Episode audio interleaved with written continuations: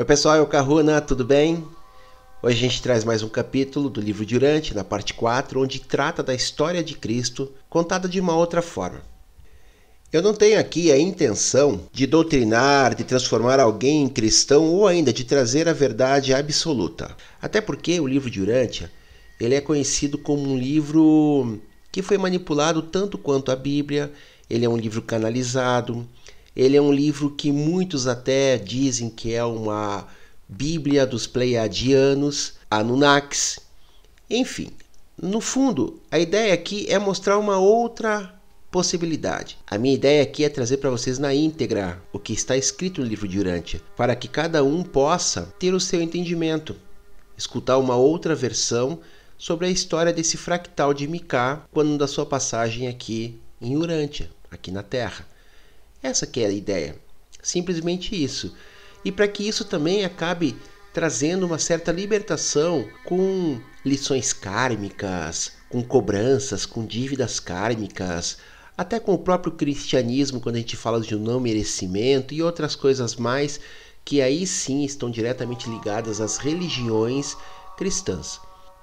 Para quem está chegando agora no canal, eu sou terapeuta, eu trabalho aqui em Curitiba presencialmente e trabalho à distância no Brasil inteiro e no mundo. Essas questões que eu trago com o livro Durante, essas questões que eu trago no canal, são questões que eu acabo envolvendo no meu trabalho no dia a dia, tanto para desbloquear, para remover, e o implante do cristianismo é uma das maiores travas que existe, é um dos maiores bloqueios dentro da nossa estrutura, dentro do nosso tecido de consciência. Para quem tiver curiosidade de saber um pouquinho mais sobre o meu trabalho, no descritivo do vídeo tem um resumo do que eu faço, mas no canal tem meu telefone, WhatsApp, e-mail. Fiquem à vontade, façam suas perguntas, sempre que possível eu respondo. É isso, pessoal. Fiquem até o final, compartilhem, façam seus comentários sobre o vídeo, façam perguntas também. Vamos ao capítulo de hoje a caminho de Roma. As viagens pelo mundo romano consumiram a maior parte do 28º ano e o 29º ano inteiro da vida de Jesus na Terra. Jesus e os dois oriundos da Índia, Gonode e seu filho Ganide, deixaram Jerusalém no domingo, dia 26 de abril do ano 22 depois de Cristo, pela manhã. Fizeram sua jornada de acordo com o programado e Jesus despediu-se deles, pai e filho, na cidade de Charax, no Golfo Pérsico, no décimo dia de dezembro do ano seguinte, 23 depois de Cristo. De Jerusalém foram para Cesareia, pelo caminho de Jopa. Em Cesareia, pegaram um barco para Alexandria. De Alexandria navegaram até Lazeia, em Creta. De Creta, navegaram para Cartago com escala em Cirene.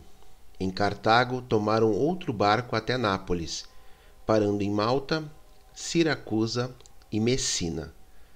De Nápoles eles foram a Capua, de onde viajaram pela Via Ápia até Roma. Após a estada em Roma, eles foram por terra até Tarento, de onde içaram velas para Atenas, na Grécia, parando em Nicópolis e Corinto de Atenas foram para Éfeso via Troas. De Éfeso, velejaram para o Chipre, parando em Rhodes no caminho. Em Chipre, permaneceram um tempo considerável, visitando lugares e descansando, e então velejaram até Antioquia, na Síria.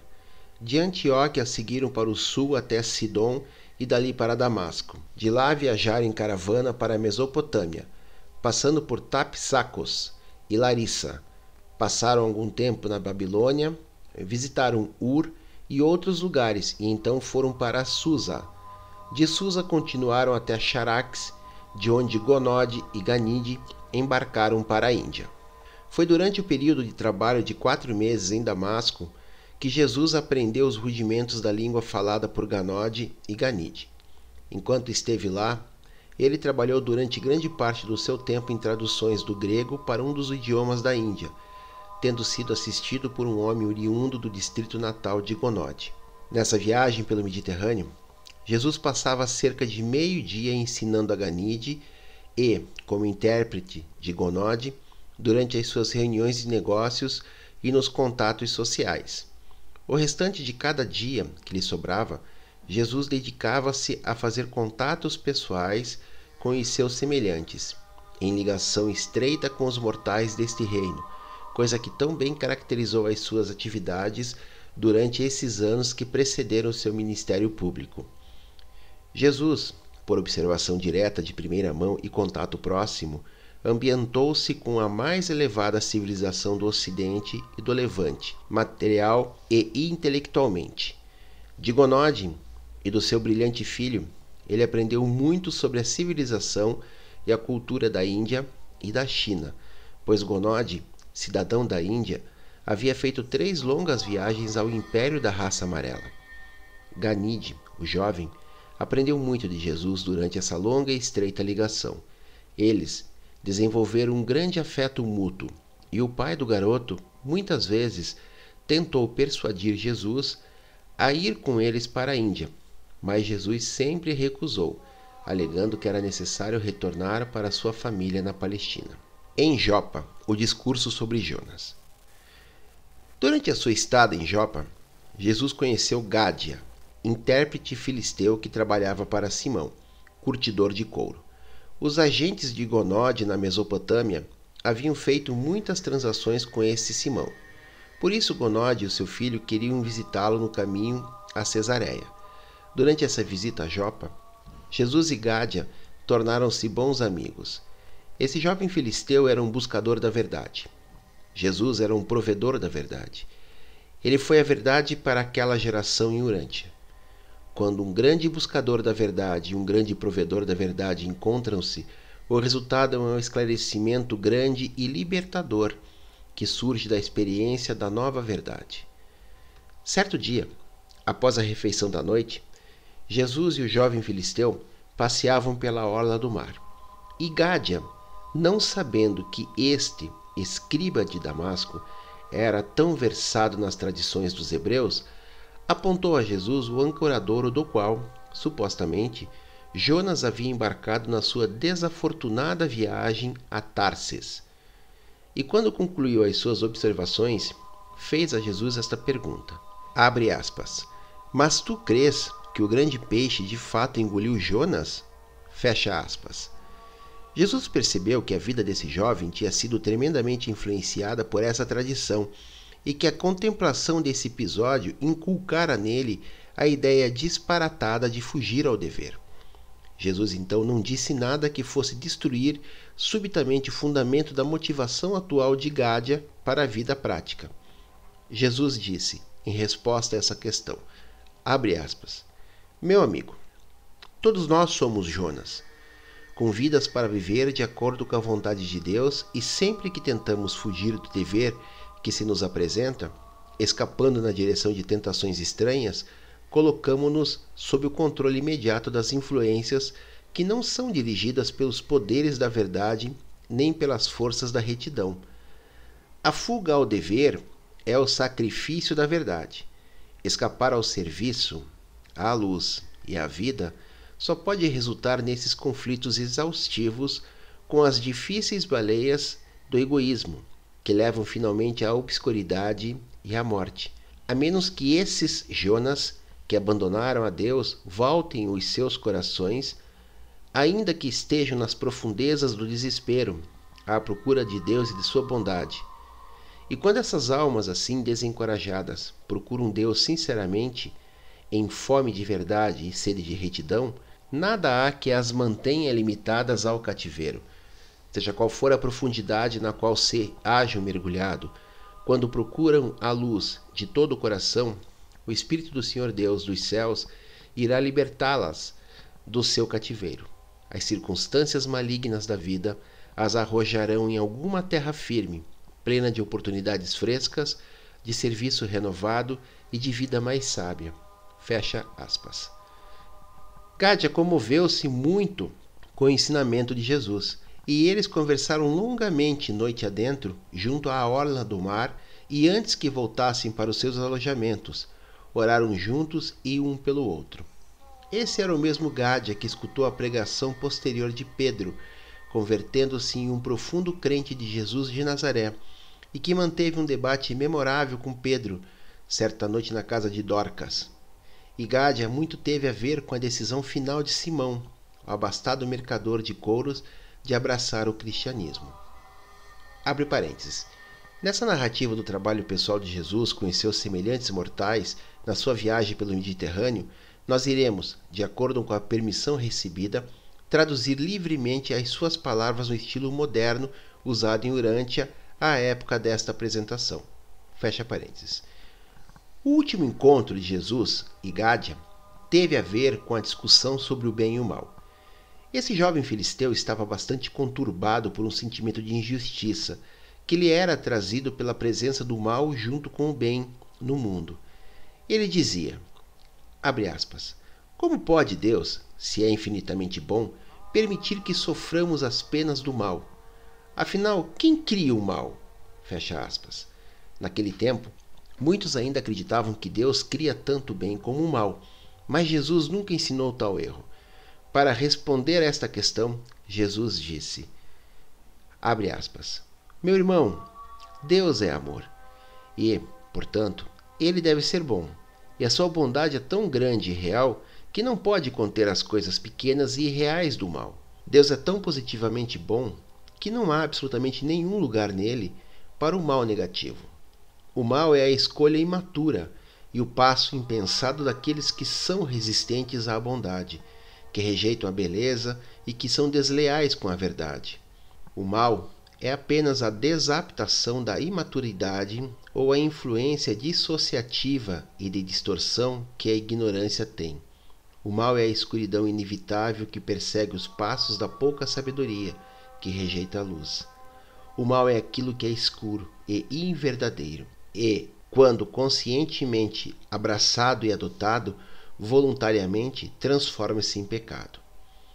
O teu Pai no céu ao dotar-te com o poder de escolha entre a verdade e o erro, criou o potencial negativo do caminho positivo da luz e da vida. Mas tais erros do mal são realmente inexistentes até o momento em que uma criatura inteligente opta pela sua existência, quando escolhe de modo errado o seu caminho de vida.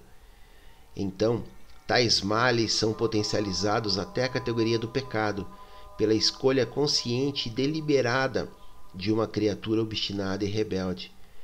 É por isso que o nosso Pai no céu permite que o bem e o mal estejam juntos até o fim da vida, da mesma forma que a natureza permite ao trigo e ao joio crescerem um ao lado do outro até a colheita.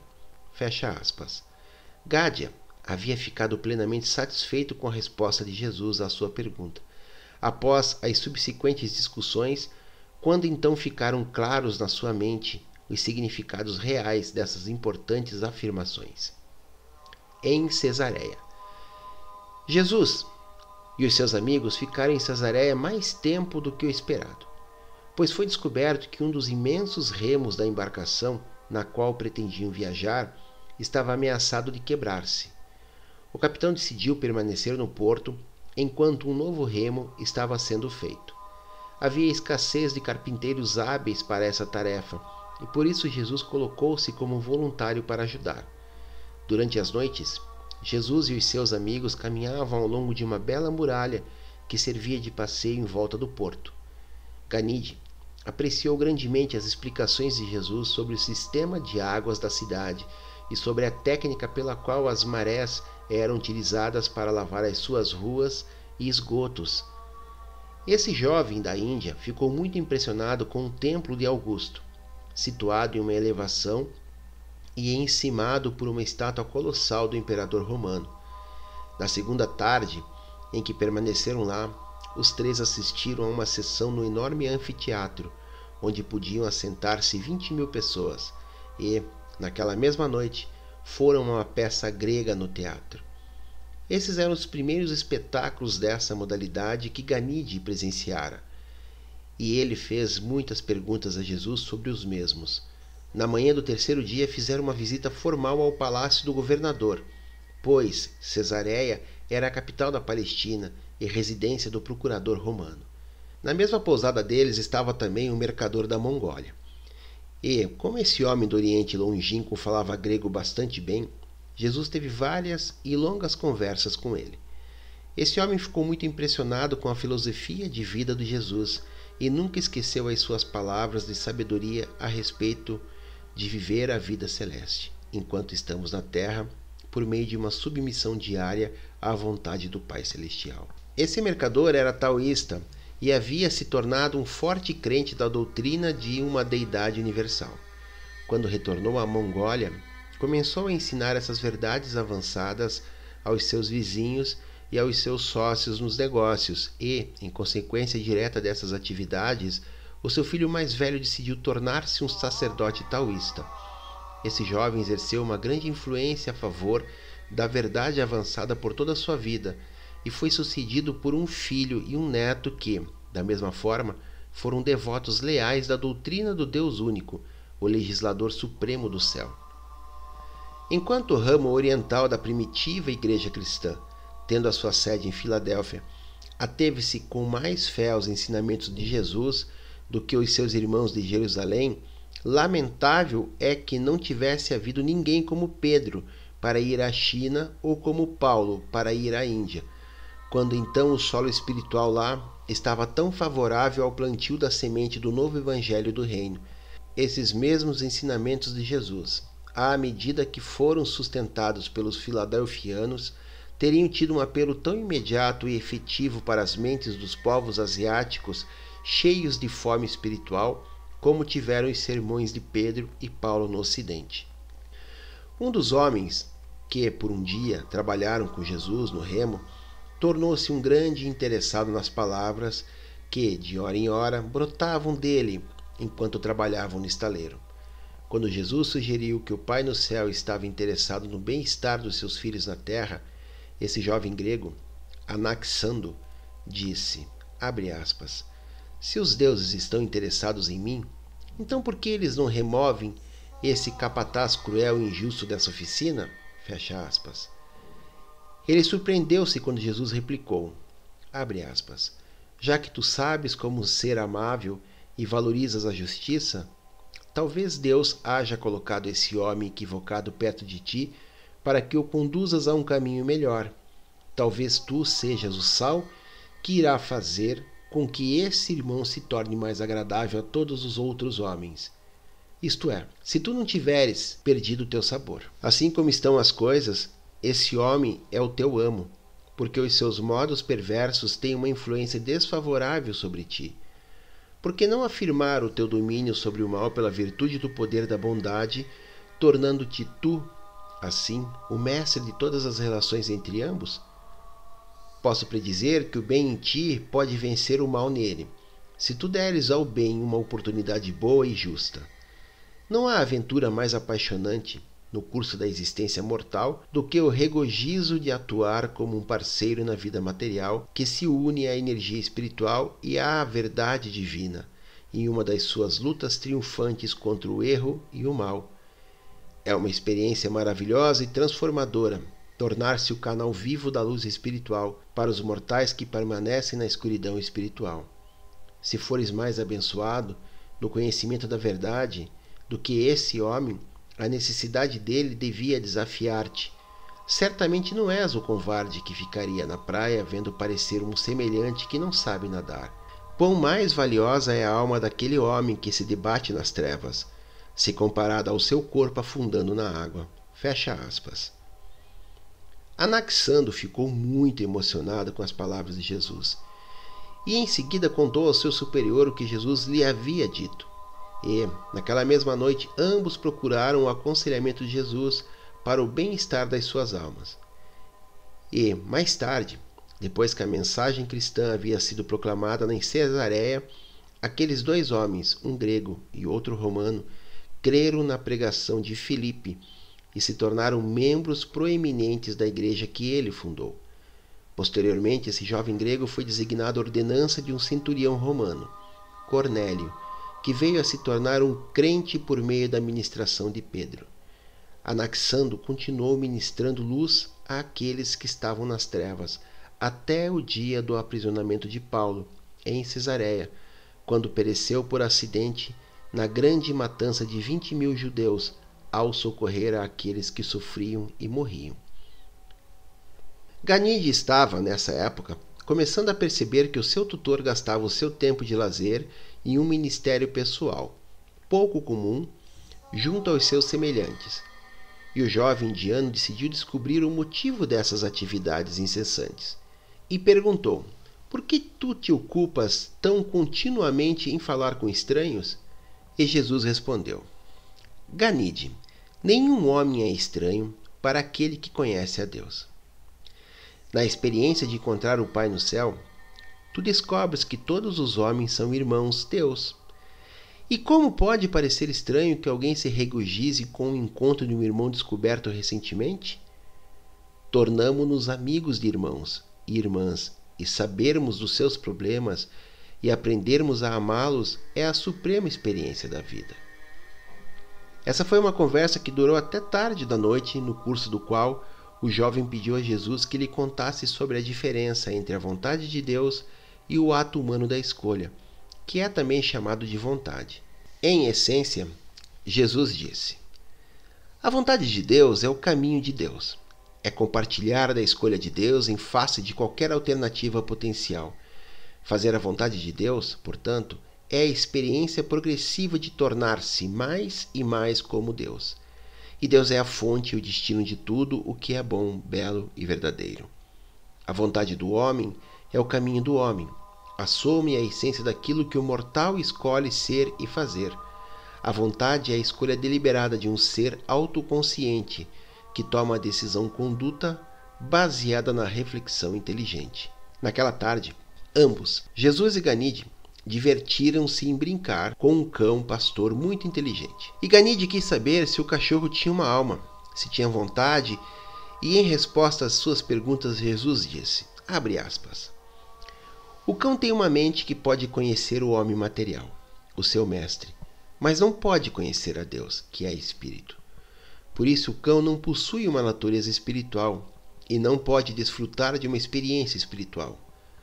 O cão pode ter uma vontade derivada da natureza e aumentada pelo aperfeiçoamento. Contudo, tal poder de mente não é uma força espiritual e nem pode ser comparada à sua vontade humana, porque não é reflexiva. Não é resultado do discernimento entre os significados morais mais elevados, nem da escolha dos valores espirituais e eternos. É a posse de tais poderes, de discernir o que é espiritual e de escolher a verdade que faz do homem mortal um ser moral, uma criatura dotada com os atributos de responsabilidade espiritual e com o potencial de sobrevivência eterna. Fecha aspas. Jesus continuou a explicar que é a ausência de tais poderes mentais que, para sempre, torna impossível aos animais desenvolver uma linguagem no tempo ou experimentar qualquer coisa equivalente à sobrevivência da personalidade na eternidade. Como resultado da instrução desse dia, Ganide nunca mais cultivou a crença na transmigração das almas dos homens para os corpos de animais. No dia seguinte, Ganide falou sobre tudo isso ao seu pai e, em resposta à questão de Ganode, Jesus explicou, aspas, as vontades humanas que estão inteiramente ocupadas em tomar apenas decisões temporais sobre questões materiais da existência animal estão condenadas a perecer no tempo. Aqueles que tomam decisões morais de todo o coração e que fazem escolhas espirituais incondicionais estão assim identificados progressivamente com o Espírito Divino que neles reside e, portanto, se transformam aproximando-se cada vez mais dos valores da sobrevivência eterna, a interminável progressão do serviço divino. Fecha aspas. Foi nesse mesmo dia que, pela primeira vez, ouvimos a verdade crucial que, colocada em termos modernos, significaria, abre aspas, a vontade é aquela manifestação da mente humana que capacita a consciência subjetiva a expressar a si mesma objetivamente e a experimentar o fenômeno de aspirar a ser semelhante a Deus. Fecha aspas. E é nesse mesmo sentido que todo ser humano reflexivo e de mente espiritual pode tornar-se um Criador. Em Alexandria. A estada em Cesareia tinha sido cheia de acontecimentos e quando o barco ficou pronto, Jesus e os seus amigos partiram ao meio-dia para Alexandria, no Egito. A travessia foi extremamente agradável para os três. Ganide estava encantado com a viagem e manteve Jesus ocupado, respondendo às suas perguntas. Quando se aproximaram do porto da cidade, o jovem ficou emocionado com o grande farol de faros. Localizado na ilha que Alexandre tinha unido à terra firme por meio de um quebra-mar, criando assim dois magníficos portos e, consequentemente, fazendo de Alexandria a linha marítima comercial para a África, Ásia e Europa. Esse grande farol, uma das sete maravilhas do mundo, era o precursor de todos os faróis que sobrevieram. Eles levantaram-se cedo pela manhã para ver a esplêndida construção do homem para salvar vidas. E, em meio às exclamações de Ganide, Jesus disse: Abre aspas. E tu, meu filho, serás como esse farol quando retornares à Índia? Até mesmo depois que o teu pai se for, tu irás tornar-te como a luz da vida para aqueles que se assentam contigo no escuro, mostrando a todos que assim desejarem o caminho seguro de encontrar o porto da salvação? Fecha aspas. E Ganide apertou a mão de Jesus, dizendo: Serei sim.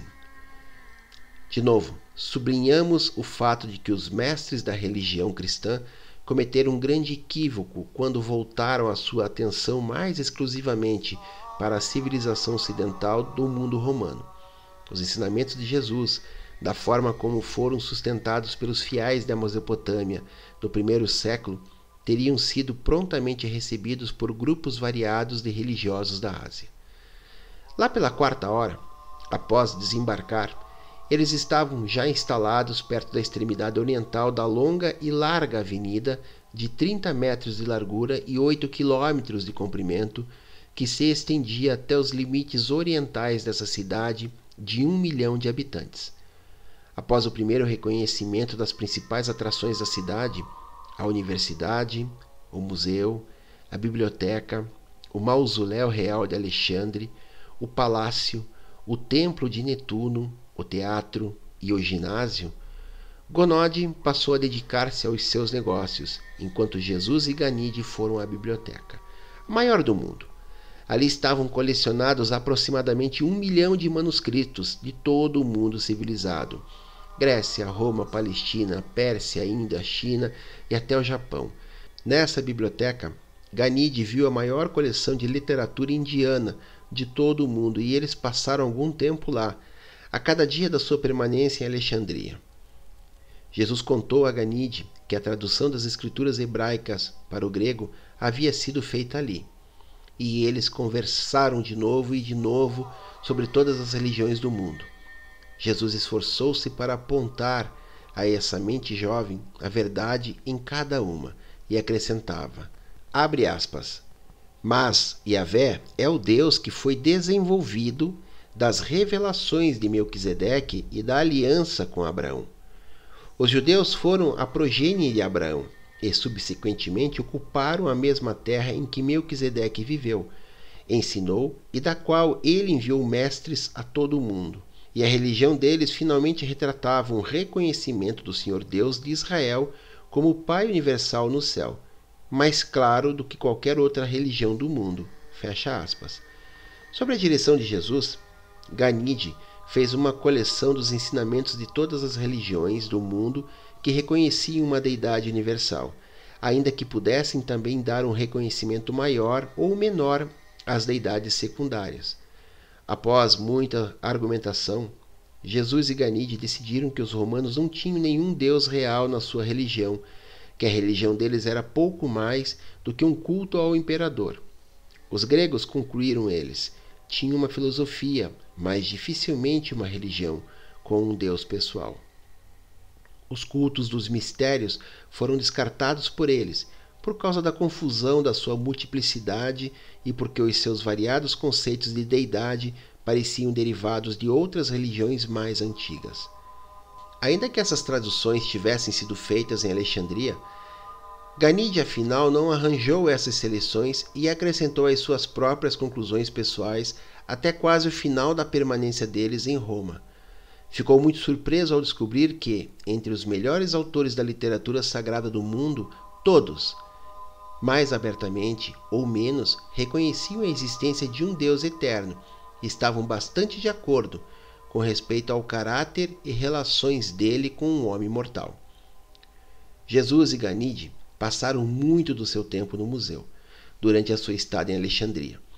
Esse museu não era uma coleção de objetos raros, mas, antes, uma universidade de belas artes, ciência e literatura. Professores eruditos faziam diariamente conferências ali, e naqueles tempos era lá o centro intelectual do mundo ocidental. Dia após dia, Jesus interpretava as conferências para Ganide. Certo dia, durante a segunda semana, o jovem exclamou: aspas, Mestre Joshua, tu sabe mais do que esses professores. Tu devias levantar-te e falar a eles sobre as grandes coisas que me ensinaste. Eles estão obscurecidos por pensarem demais. Vou falar com meu pai e pedir-lhe que arranje isto. Fecha aspas. Jesus sorriu, dizendo: abre aspas, tu és um aluno admirador, mas esses professores não estão predispostos a que tu e eu os instruamos. O orgulho da erudição não espiritualizada é algo traiçoeiro na experiência humana. O verdadeiro professor mantém a sua integridade intelectual, continuando para sempre em seu aprendizado. Fecha aspas. Alexandria era a cidade da fusão das culturas do Ocidente e, depois de Roma, a maior e mais magnífica do mundo. Ali estava localizado a maior sinagoga judaica do mundo, assento do governo da Sinédrio Alexandrino, constituído dos 70 anciões dirigentes.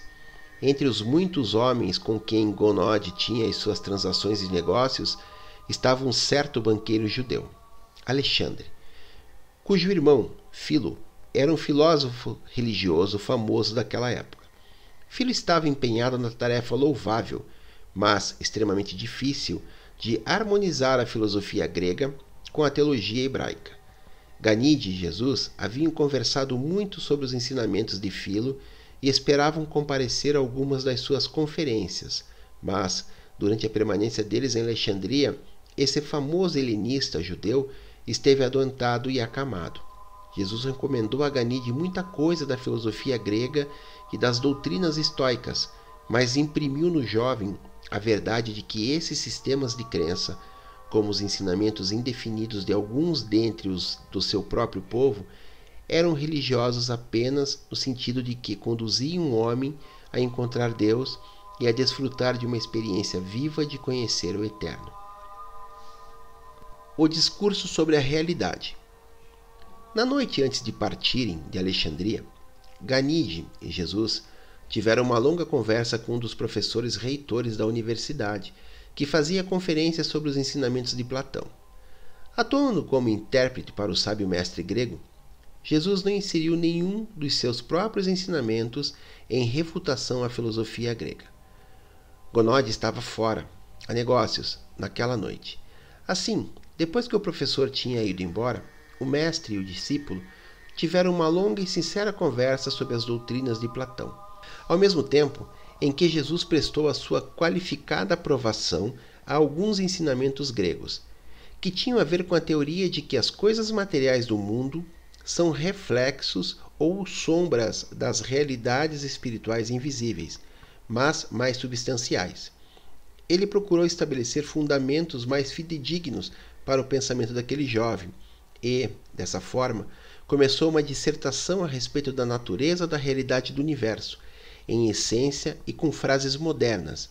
Jesus disse a Ganide: A fonte da realidade do universo é infinita.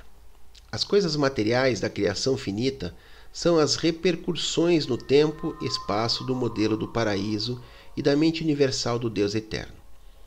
A causação no mundo físico, a autoconsciência no mundo intelectual e o eu progressivo do mundo espiritual, essas realidades projetadas em uma escala universal, combinadas em uma relação eterna e experienciadas em perfeição de quantidade, qualidade e divindade de valor, constituem a realidade do Supremo.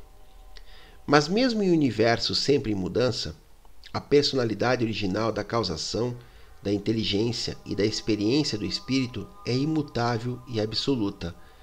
Todas as coisas, mesmo em um universo eterno de valores ilimitados e qualidades divinas, podem mudar e, muitas vezes, mudam, exceto os absolutos e tudo aquilo que atingiu um status físico uma abrangência intelectual ou, afinal, uma identidade espiritual que seja absoluta. O nível mais elevado até o qual uma criatura finita pode progredir é o reconhecimento do Pai Universal e a consciência do Supremo.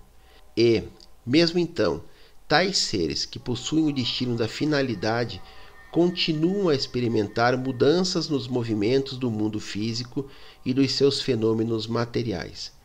Da mesma forma, permanecem eles sabedores da progressão do eu, na sua contínua ascensão no universo espiritual e da consciência crescente e aprofundada das suas apreciações do cosmo intelectual e em resposta a ele. Apenas na perfeição, na harmonia e na unanimidade de vontade pode a criatura chegar a tornar-se una com o Criador e tal estado de divindade é atingido e mantido apenas quando a criatura, mantendo a continuidade de vida no tempo e na eternidade, forma e conforma consistentemente a sua vontade pessoal finita à vontade divina do Criador. E o desejo de cumprir a vontade do Pai deve ser sempre supremo na alma e predominante na mente do Filho ascendente de Deus. Uma pessoa com um olho apenas nunca pode esperar visualizar a profundidade em perspectiva.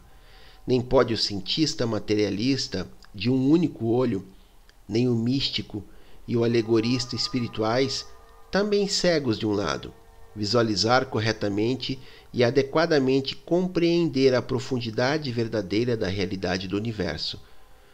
Todos os valores verdadeiros da experiência da criatura estão ocultos na profundidade do reconhecimento. A causação sem mente não pode desenvolver o refinado e o complexo a partir do cru e do simples. Nem a experiência desprovida de espírito pode desenvolver as características divinas da sobrevivência eterna a partir das mentes materiais dos mortais do tempo.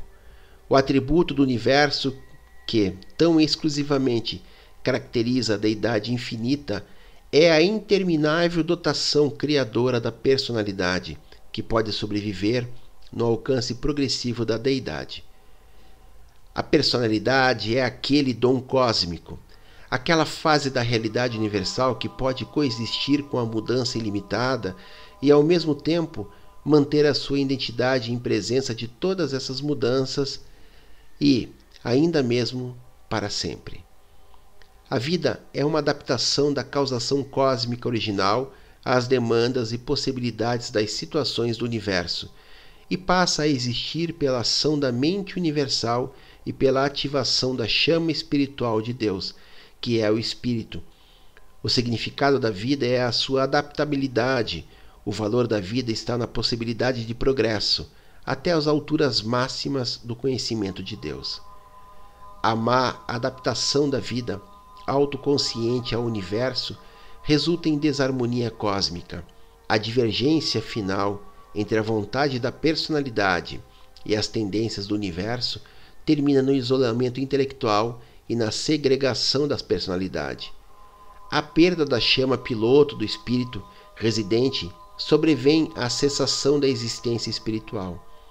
A vida inteligente e progressiva então se torna, em si e por si mesma, uma prova incontrovérsia da existência de um universo pleno de propósitos que expressa vontade do Criador divino. E essa vida no todo luta na direção de valores mais elevados, tendo por meta final o Pai Universal. Apenas em grau, o homem possui mente acima do nível animal. À parte as ministrações mais elevadas e quase espirituais de intelecto. Portanto, os animais não sabendo adorar nem possuindo sabedoria, não podem experimentar a supraconsciência ou a consciência da consciência. A mente animal é consciente apenas do universo objetivo. O conhecimento é a verdade da mente material, ou discernidora dos fatos. A verdade é o domínio do intelecto espiritualmente dotado, que é cônscio de poder conhecer a Deus. O conhecimento é demonstrável. A verdade é experimentável. O conhecimento é uma posse da mente. A verdade é uma experiência da alma o eu em progresso. O conhecimento é uma função de nível não espiritual.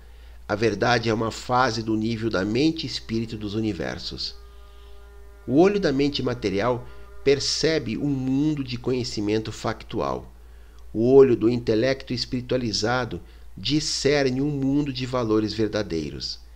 Esses dois pontos de vista, sincronizados e harmonizados, revelam o mundo da realidade no qual a sabedoria interpreta os fenômenos do universo nos termos da experiência pessoal progressiva. O erro, entre parênteses, o mal, é a penalidade da imperfeição. As qualidades da imperfeição, ou os fatos da má adaptação, revelam-se no nível material por meio da observação crítica e da análise científica, e no nível moral, por intermédio da experiência humana. A presença do mal se constitui em prova das imprecisões da mente e da imaturidade do eu em evolução. O mal, portanto, é também uma medida da imperfeição na interpretação do universo. A possibilidade de cometer erros é inerente à aquisição da sabedoria, ao esquema de progredir do parcial e do temporal até o total e eterno, do relativo e imperfeito ao final e perfeito. O erro é a sombra do incompleto relativo, que deve necessariamente cair sobre a senda ascendente do homem no universo, antes da perfeição do paraíso. O erro, entre parênteses o mal, não é uma qualidade real do universo. É simplesmente a observação de uma relatividade, na interrelação entre a imperfeição do finito incompleto e os níveis ascendentes do Supremo e do Último Embora Jesus tenha dito tudo isso em uma linguagem adequada à compreensão de Ganide, ao final da argumentação, o jovem tinha as pálpebras pesadas e logo caíra num cochilo. Eles levantaram cedo, na manhã seguinte, para irem a bordo do barco que tinha o destino de Lazéia, na ilha de Creta. Todavia, antes de embarcarem, o jovem tinha ainda perguntas a fazer sobre o mal, ao qual Jesus replicou. O mal é um conceito de relatividade surge da observação das imperfeições que sobressaem na sombra projetada por um universo finito de coisas e seres, à medida que tal cosmo obscurece a luz viva da expressão universal das realidades eternas do único finito. O mal potencial é inerente ao estado, necessariamente incompleto, da revelação de Deus, como uma expressão da infinitude e da eternidade quando limitadas ao tempo e ao espaço. O parcial, em presença do todo completo, constitui a relatividade da realidade, cria a necessidade da escolha intelectual e estabelece níveis de valor para o reconhecimento e a resposta espiritual. O conceito finito e incompleto do infinito, que é mantido pela mente temporal e limitada da criatura, é, em si e por si mesmo, o mal potencial. Contudo, o erro, o qual vai se ampliando, cometido por uma falta injustificada ao se fazer uma retificação espiritual razoável dessas desarmonias intelectuais e insuficiências espirituais originalmente inerentes, é equivalente à realização do mal factual. Todos os conceitos estáticos ou mortos são potencialmente malignos. A sombra finita da verdade relativa e viva está em contínuo movimento. Os conceitos estáticos invariavelmente atrasam a ciência, a política, a sociedade e a religião. Os conceitos estáticos podem representar um certo conhecimento, mas são deficientes de sabedoria e desprovidos de verdade. No entanto, não permitas que o conceito de relatividade te desguie a ponto de falhares no reconhecimento da coordenação do universo, a qual se dá sobre o guiamento da mente cósmica e em vista do seu controle estabilizado pela energia e pelo espírito do Supremo. Na ilha de Creta. Ao irem a Creta, os viajantes não eram possuídos senão de um propósito, que era o de se distraírem, de andar pela ilha e de escalar as montanhas. Os cretenses daquela época não desfrutavam de uma reputação invejável entre os povos vizinhos. Entretanto, Jesus e Ganide conquistaram lá muitas almas para os níveis mais elevados de pensamento e vida, e, assim, lançaram as bases para uma recepção mais rápida dos ensinamentos futuros, que viriam quando os primeiros pregadores de Jerusalém chegassem. Jesus amava os cretenses não obstante as duras palavras com que Paulo mais tarde falou a respeito deles, depois de ter enviado Tito à ilha para reorganizar as suas igrejas. Nas montanhas de Creta, Jesus teve a sua primeira longa conversa com Gonode a respeito de religião. O pai ficou muito bem impressionado e disse: aspas, Não me admiro que o jovem acredite em tudo aquilo que tu dizes a ele mas nunca soube que tinham tal religião em Jerusalém e muito menos em Damasco. Fecha aspas. Foi durante a permanência na ilha que Gonode, pela primeira vez, propôs a Jesus que fosse com eles de volta à Índia. E Ganide ficou contente com o pensamento de que Jesus poderia consentir em tal arranjo. Um dia, quando Ganide perguntou a Jesus por que ele não se havia devotado ao trabalho de ensinar publicamente, ele disse: aspas. Meu filho, tu deve esperar a chegada da sua hora. Tu nasces no mundo, mas nenhuma quantidade de ansiedade e nenhuma manifestação de paciência irão ajudar-te a crescer. Tu deves, em todos esses assuntos, esperar pela ação do tempo. Só o tempo amadurecerá a fruta verde na árvore. Estações seguem-se umas às outras, e o pôr do sol vem depois do nascer do sol mas apenas com o passar do tempo. Estou agora a caminho de Roma, contigo e com o teu pai, e isso é suficiente por agora. O meu amanhã está inteiramente nas mãos do meu pai no céu. Fecha aspas.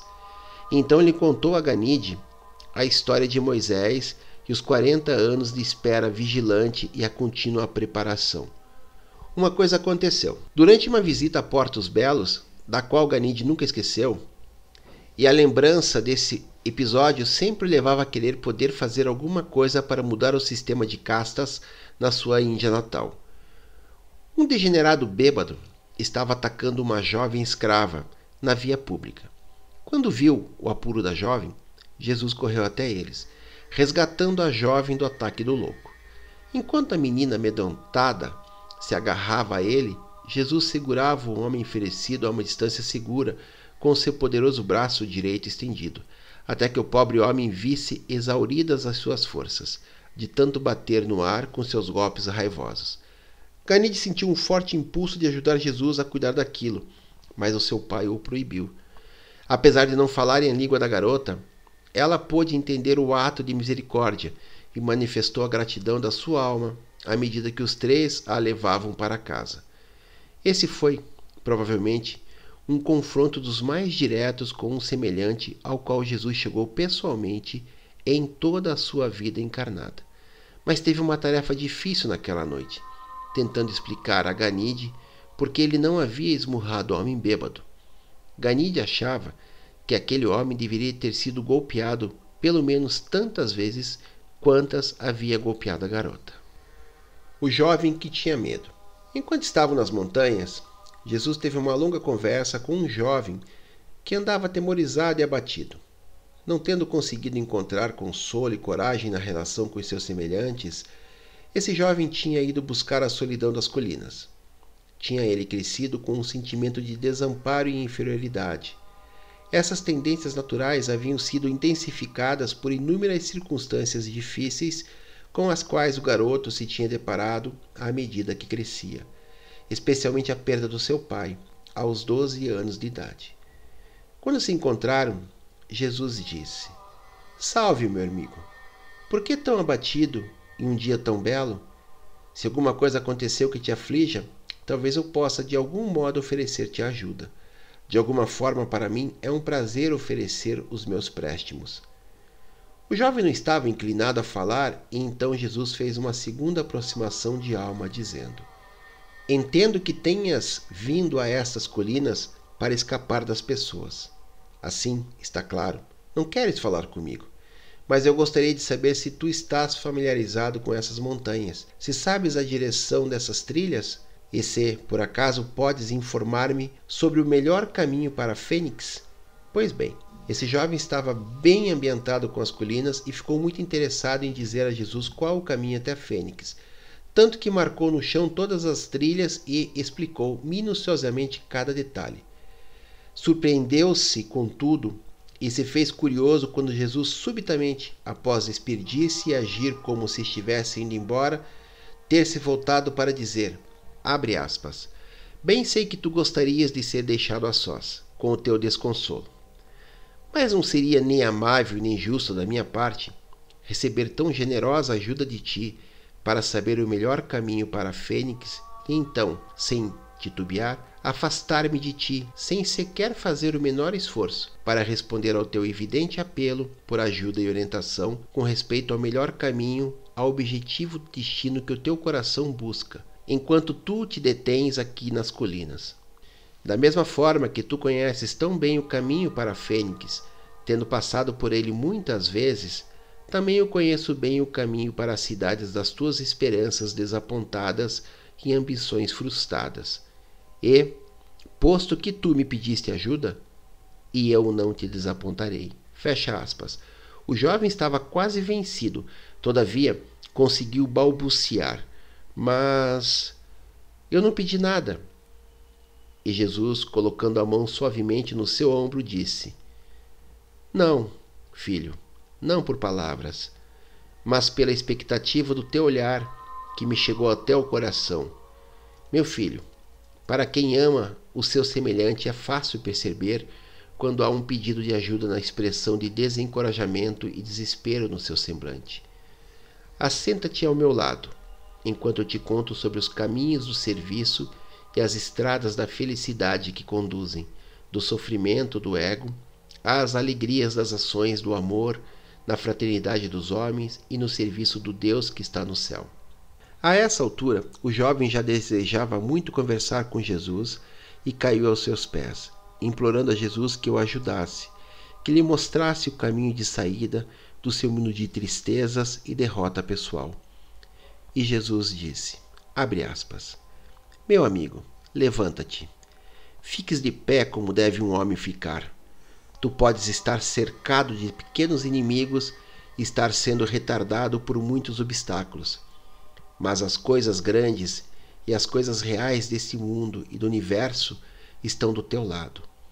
O sol levanta-se a cada manhã para saudar-te, exatamente como faz aos homens mais poderosos e prósperos da terra. Vê que tens um corpo forte e músculos poderosos. A tua dotação física é melhor que a comum. E, está claro, inútil é que fiques assentado aqui nas montanhas amentando-te dos infortúnios reais ou imaginários. Entretanto, poderia fazer grandes coisas com o teu corpo se te apressasses a ir até onde as grandes coisas esperam para ser feitas. Tu está tentando fugir do teu ego infeliz, mas isso não pode ser feito. Tu e os problemas da vida são reais. Não podes escapar deles enquanto viveres. No entanto, pensa outra vez. Tua mente é clara e capaz. O teu corpo robusto tem uma mente inteligente a dirigi-lo. Põe a tua mente a trabalhar para resolver os problemas do corpo. Ensine o teu intelecto a trabalhar para ti. Recusa ser dominado por mais tempo pelo medo, como um irracional que não pensa. A tua mente deveria ser a tua aliada, corajosa na solução dos teus problemas na vida, em vez de seres tu como tem sido um escravo abjeto do medo e um servo fiel da depressão e da derrota. O mais valioso de tudo, porém, o teu potencial de êxito real, é o espírito que vive dentro de ti e que irá estimular e inspirar a tua mente a controlar a si mesma e a ativar o teu corpo. basta que tu a liberes dos males do medo, capacitando assim a tua natureza espiritual a começar a tua libertação dos males da inação, por meio do poder da presença da fé viva. E então, imediatamente, essa fé vencerá o medo dos homens, pela presença premente de um novo e todo dominante amor pelos teus semelhantes, que logo irá preencher a tua alma, até o extravasamento mediante a consciência que nasceu no teu coração de que és um filho de Deus. Nesse dia, meu filho, renascerá restabelecido como homem de fé, coragem e serviço devotado ao homem, para a glória de Deus. E quando tu te tornares, assim, reajustado à vida dentro de ti, tornar-te-ás também reajustado ao universo, e terás nascido de novo, nascido em espírito. E, daí em diante, toda a tua vida irá transformar-se em uma única realização vitoriosa. Os problemas apenas te revigorarão, o desapontamento incentivar-te-á a ir em frente. As dificuldades desafiar-te-ão e os obstáculos irão estimular-te. De pé, jovem rapaz. Diz adeus à vida de terrores humilhantes e de covardia evasiva. Apressa-te de volta ao dever e vive a tua vida na carne como um filho de Deus, um mortal dedicado ao enobrecer serviço do homem na terra e destinado ao soberbo e eterno serviço de Deus na eternidade. Fecha aspas. E esse jovem, Fortunato, posteriormente tornou-se o líder dos cristãos em Creta e íntimo associado de Tito no seu labor pela elevação dos fiéis cretenses. Os viajantes sentiam-se realmente descansados e refrescados quando se fizeram prontos, lá pelo meio-dia, certa ocasião, a fim de zarparem para Cartago, no norte da África, parando por dois dias em Cirene. Foi ali que Jesus e Ganide prestaram os primeiros socorros a um rapaz de nome Rufo, que tinha sofrido ferimentos quando da quebra de um carro de bois pesado e cheio. Eles carregaram-no até a casa da sua mãe. E o seu pai, Simão, jamais poderia sonhar que o jovem, cuja cruz ele iria carregar no futuro por ordem de um soldado romano, era aquele estranho que certa vez tratara o seu filho com amizade. Em Cartago, o discurso sobre o tempo e o espaço. Na maior parte do tempo da viagem até Cartago, Jesus conversou com os seus companheiros de viagem sobre temas sociais, políticos e comerciais. Dificilmente uma palavra sobre religião foi dita. Pela primeira vez, Gonod e Ganide descobriram que Jesus era um bom contador de histórias e mantiveram-no ocupado, narrando pequenos acontecimentos sobre a sua infância na Galiléia. Eles também souberam que ele se criara na Galiléia e não em Jerusalém nem em Damasco. Quando Ganide perguntou o que se devia fazer para ter amigos, tendo notado que a maioria das pessoas com quem se encontravam por casualidade sentiam-se atraídas para Jesus, o mestre disse: Torna-te interessado pelos teus semelhantes, aprende a amá-los e aguarda a oportunidade de fazer algo por eles algo de que tu estejas seguros de que eles queiram que seja feito. E então citou um velho provérbio judaico. Abre aspas. Um homem que gostaria de ter amigos deve mostrar-se amistoso. Fecha aspas. Em Cartago, Jesus teve uma longa e memorável conversa com um sacerdote mitraísta sobre a imortalidade, o tempo e a eternidade. Esse persa havia sido educado em Alexandria e realmente desejava aprender com Jesus. Em essência e em palavras atuais, respondendo às suas perguntas, Jesus disse: O tempo é a corrente que flui dos eventos temporais percebidos pela consciência da criatura. Tempo é um nome dado ao arranjo sucessão por meio do qual os eventos são reconhecidos e diferenciados. O universo do espaço é um fenômeno relacionado ao tempo como é visto de qualquer posição inferior, fora da morada fixa do paraíso. O movimento do tempo é revelado apenas em relação a algo que, como um fenômeno no tempo, não se move no espaço. No universo dos universos, o paraíso e as suas deidades transcendem a ambos, ao tempo e ao espaço. Nos mundos habitados, a personalidade humana, residida e orientada pelo Espírito do Pai do Paraíso, é a única realidade do mundo físico que pode transcender a sequência material dos eventos temporais. Os animais não percebem o tempo como o homem o sente. E mesmo para o homem, em função da sua visão seccional e circunscrita, o tempo surge como uma sucessão de eventos. Mas à medida que o homem ascende e progride interiormente, a visão amplificada dessa sucessão de eventos é tal que ele pode discerni-la cada vez mais na sua totalidade. Aquilo que, anteriormente, surgia como uma sucessão de eventos, então será visto como um círculo inteiro e perfeitamente relacionado. Desse modo, a simultaneidade circular irá, de forma crescente, deslocar a consciência daquilo que se foi na sequência linear dos eventos. Há sete diferentes concepções de espaço, enquanto ele é condicionado pelo tempo. O espaço é medido pelo tempo, não o tempo pelo espaço. A confusão dos cientistas cresce a partir do fracasso em reconhecer a realidade do espaço.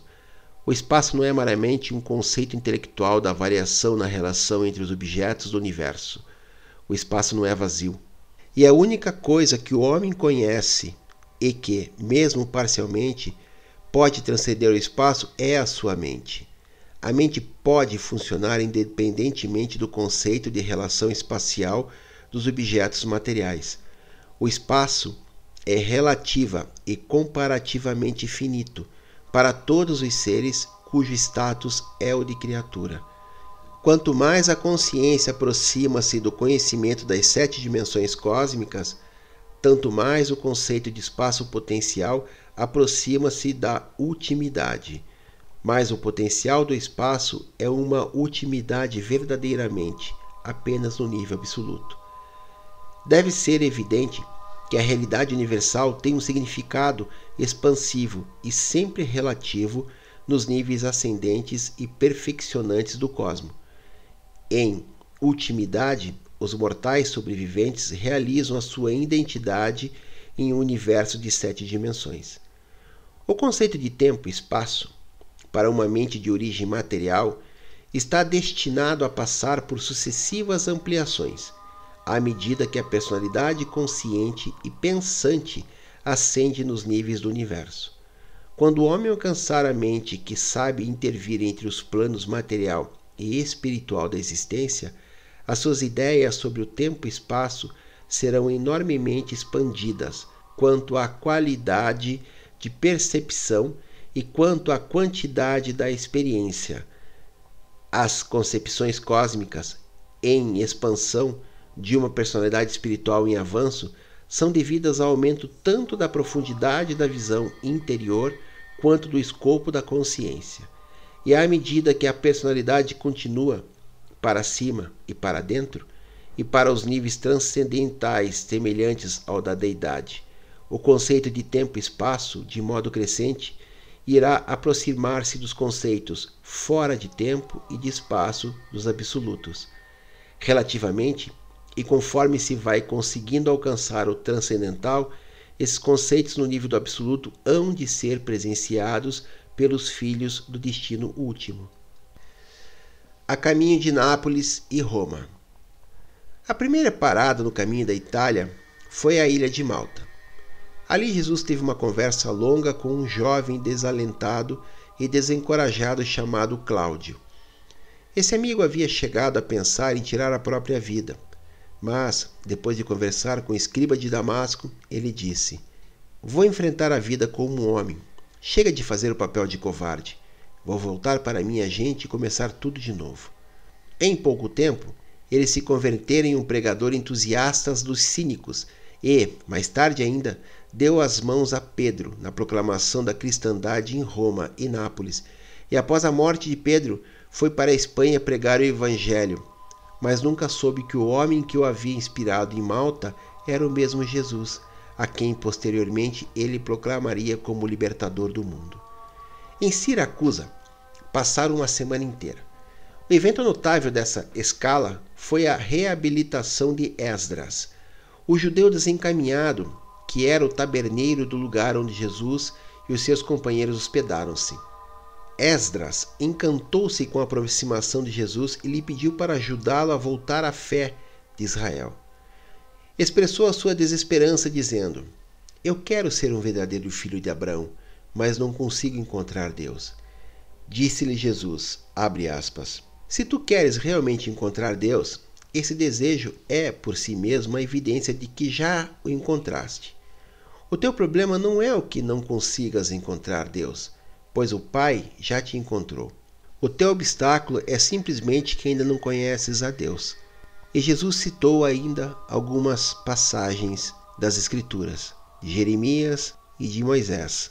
E assim Esdras aquietou seu coração e encontrou Deus. Posteriormente, esse judeu, em associação com o próspero prosélito grego, construiu a primeira igreja cristã em Siracusa. Em Messina, pararam apenas por um dia, mas foi o suficiente para mudar a vida de um pequeno garoto, um vendedor de frutas, de quem Jesus comprou frutas e a quem, em troca, alimentou com o pão da vida. O garoto nunca mais esqueceu as palavras de Jesus e o olhar bondoso que veio junto com elas quando, colocando a mão no ombro dele, Jesus disse: Abre aspas. Adeus, meu pequeno. Sê valente enquanto cresces até ficar homem, e depois de ter alimentado o corpo, aprende como alimentar também a alma, e o meu Pai no céu estará contigo e te guiará. Fecha aspas. O pequeno transformou-se em um devoto da religião mitraísta e mais tarde se converteu à fé cristã. Por fim chegaram a Nápoles e sentiram que não estavam longe do seu destino, Roma. Conode tinha muitos negócios para cuidar em Nápoles e, à parte o período em que Jesus foi requisitado como intérprete, ele e Ganide passaram seu tempo de lazer visitando e explorando a cidade. Ganide estava tornando-se um adepto de distinguir aqueles que pareciam necessitar de ajuda.